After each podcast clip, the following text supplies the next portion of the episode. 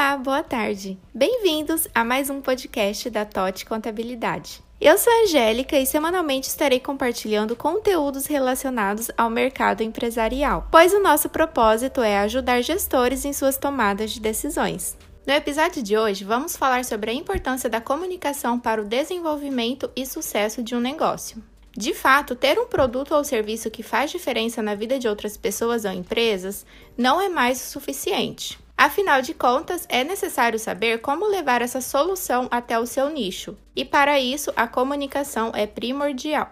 E sabemos que nos dias de hoje a concorrência, na maioria dos setores, é gritante e você precisa sair na frente. Então, para te ajudar, trouxemos alguns pontos importantes que você deve levar em consideração para melhorar a comunicação do seu negócio. O primeiro passo é ter algo relevante para oferecer seja através de serviço ou produto, e a partir daí estudar como comunicar, também de forma relevante e que mostre os benefícios e principalmente autoridade. Desse modo, é importante contar com profissionais da área para orientar o caminho mais assertivo.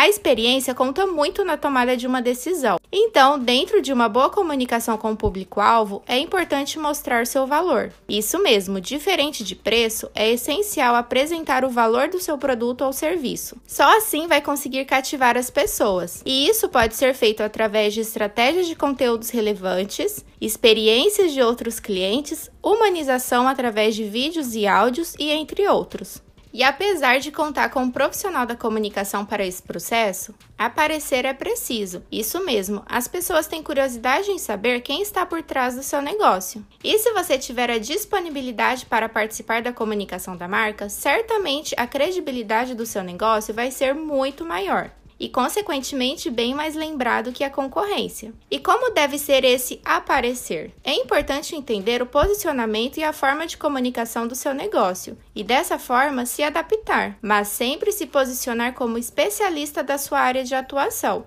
Afinal de contas, você, enquanto empreendedor ou gestor, possui um conhecimento de mercado estudou muito para desenvolver habilidades, enxerga as tendências e é capaz de debater as possibilidades de uma empresa e de todo o segmento.